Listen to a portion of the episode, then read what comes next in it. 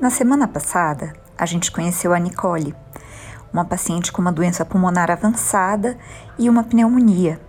E a gente refletiu sobre os objetivos de cuidado dela e se uma internação em UTI poderia ou não auxiliá-la a conseguir esses objetivos de cuidado, que eram tratar coisas reversíveis, prolongar a vida, se possível, sem coisas que trouxessem sofrimento adicional para ela ou que tenham uma grande probabilidade de levá-la a uma situação de dependência, seja de ficar acamada, seja de ficar num longo tempo em ventilação mecânica. A gente acabou concluindo que a Nicole poderia sim se beneficiar de um período em uma unidade de terapia intensiva, onde ela receberia antibióticos, suporte de oxigênio, fisioterapia, e depois de um tempo ela seria reavaliada para ver como ela está evoluindo e para ter mais elementos para saber como vai ser essa progressão e se ela vai entrar numa fase de melhora e de reabilitação ou se ela vai evoluir com pior, uma falência respiratória e possivelmente um cuidado de fim de vida. Isso que está sendo pactuado com a Nicole tem um nome e isso se chama traio de UTI. O que seria um traio de UTI? Quando a gente tem um paciente em que existe uma incerteza em relação ao benefício de uma intervenção, seja UTI, seja diálise, pode ter traio de várias coisas. A gente faz um acordo um acordo com o paciente de uma tentativa de um cuidado ou de uma intervenção com um tempo definido para que seja reavaliado posteriormente se isso está sendo benéfico ou se não está, se isso está compatível com o objetivo de cuidado ou não está.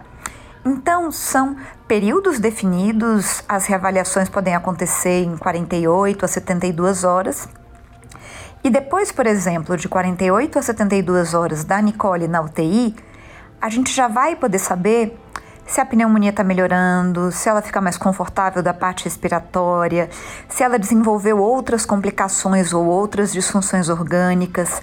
Então, a evolução do paciente dentro da unidade de terapia intensiva nos dá mais elementos para avaliar o prognóstico desse paciente.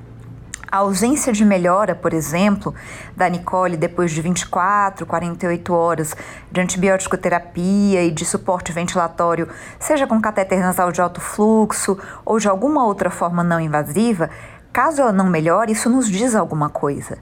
Isso nos diz que o prognóstico dela provavelmente é mais reservado e é pior do que a gente tinha imaginado inicialmente. Então, um traio de UTI pode nos dar mais condição de ter elementos para definir um prognóstico. Pode também construir uma confiança entre a equipe e o paciente. Pode dar a tranquilidade de que tudo que era possível foi tentado e foi feito. Também pode ser é, um auxílio no processo de entender que a doença está evoluindo e que as coisas estão piorando. Pode dar tempo tanto para a equipe de saúde entender melhor de que forma está evoluindo o paciente, como da família entender o que está acontecendo, perceber, acompanhar mesmo esse processo. Então, o trial de UTI ele é um elemento bastante importante da tomada de decisão centrada no paciente. Porque às vezes, quando o paciente chega, a gente não tem ainda todos os elementos, e mesmo após a internação. Então vamos imaginar que a Nicole internou, que ela começou a receber os antibióticos, que ela começou a receber suporte com catéter nasal de alto fluxo e depois de 48 horas ela para de fazer febre. O catéter de alto fluxo que estava 80% agora está a 60%, ela está precisando de menos suporte e ela está se alimentando melhor. A gente entende que esse traio é benéfico, porque a paciente parece estar evoluindo com melhora, ela não apresentou novas disfunções, e aí o nosso esforço vai ser focado em reabilitar a Nicole, em fazer com que ela volte a ter uma condição mais próxima possível à que ela tinha em casa, antes de ter uma pneumonia. Essa é a situação desejável, é o que a gente gostaria. Agora vamos pensar numa outra situação. Depois de 48 horas, a Nicole começa a evoluir com piora. Ela começa a evoluir com uma pressão mais baixa, uma piora da função renal, elevação de lactato, ela começa a ficar confusa e desconfortável do ponto de vista respiratório.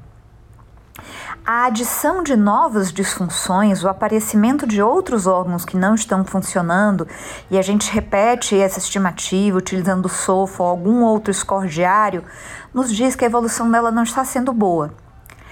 E se ela não melhorou com 48 a 72 horas de antibiótico adequado e parece estar evoluindo com sinais de mau prognóstico, aí a gente está numa situação em que a gente tem um paciente com uma doença avançada, com uma condição aguda extremamente grave e uma baixa probabilidade de recuperação. Se é isso que acontece, na nossa conversa de 48 a 72 horas com a família da Nicole, a nossa conversa vai ser: olha, a gente chegou aqui nessa internação na UTI com o objetivo de que ela melhorasse, a gente tratasse o que é reversível e que ela pudesse ir para casa na melhor condição possível. Infelizmente, ela não está respondendo.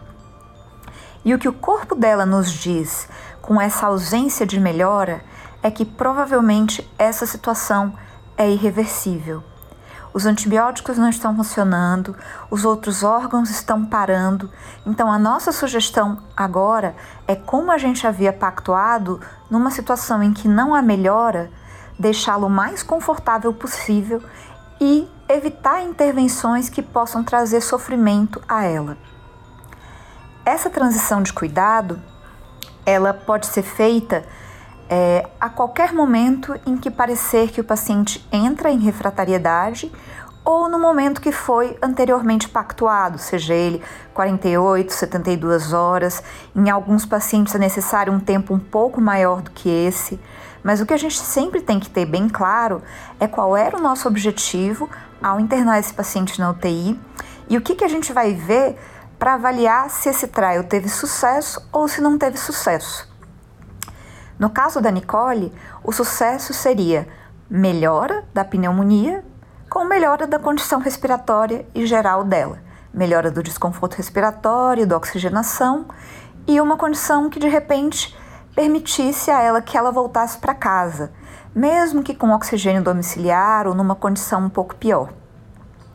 O que seria inaceitável, o que não é um valor para Nicole, é ter sua vida prolongada com aparelhos, de uma forma em que ela tivesse uma alta chance de se tornar dependente, o que é o caso, se, tratando de uma paciente com doença pulmonar avançada, e também não é um valor para Nicole ter uma morte inevitável prolongada. Então, independentemente do desfecho, seja melhora ou seja piora, a gente tem um plano, né? a gente tem um melhor cenário e um pior cenário. E trabalhar com melhor e pior cenário faz com que você consiga preservar o realismo sem abrir mão da esperança, que é muito importante.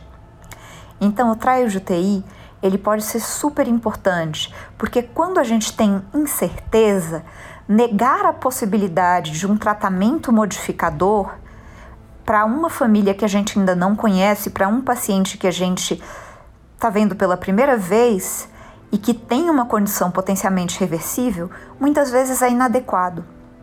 A gente precisa de tempo para estabelecer uma relação de confiança, para entender melhor esse paciente e para verificar o que, que a gente pode oferecer de melhor. E de melhor é de melhor evidência aplicada ao diagnóstico que a gente vai identificar e sempre aplicado no que é valor para esse paciente e no que é percepção de sofrimento. Então é isso, esse é o papo paliativo de hoje e na semana que vem a gente vai ter um episódio muito especial em que a gente vai homenagear duas pacientes. Espere e até o próximo.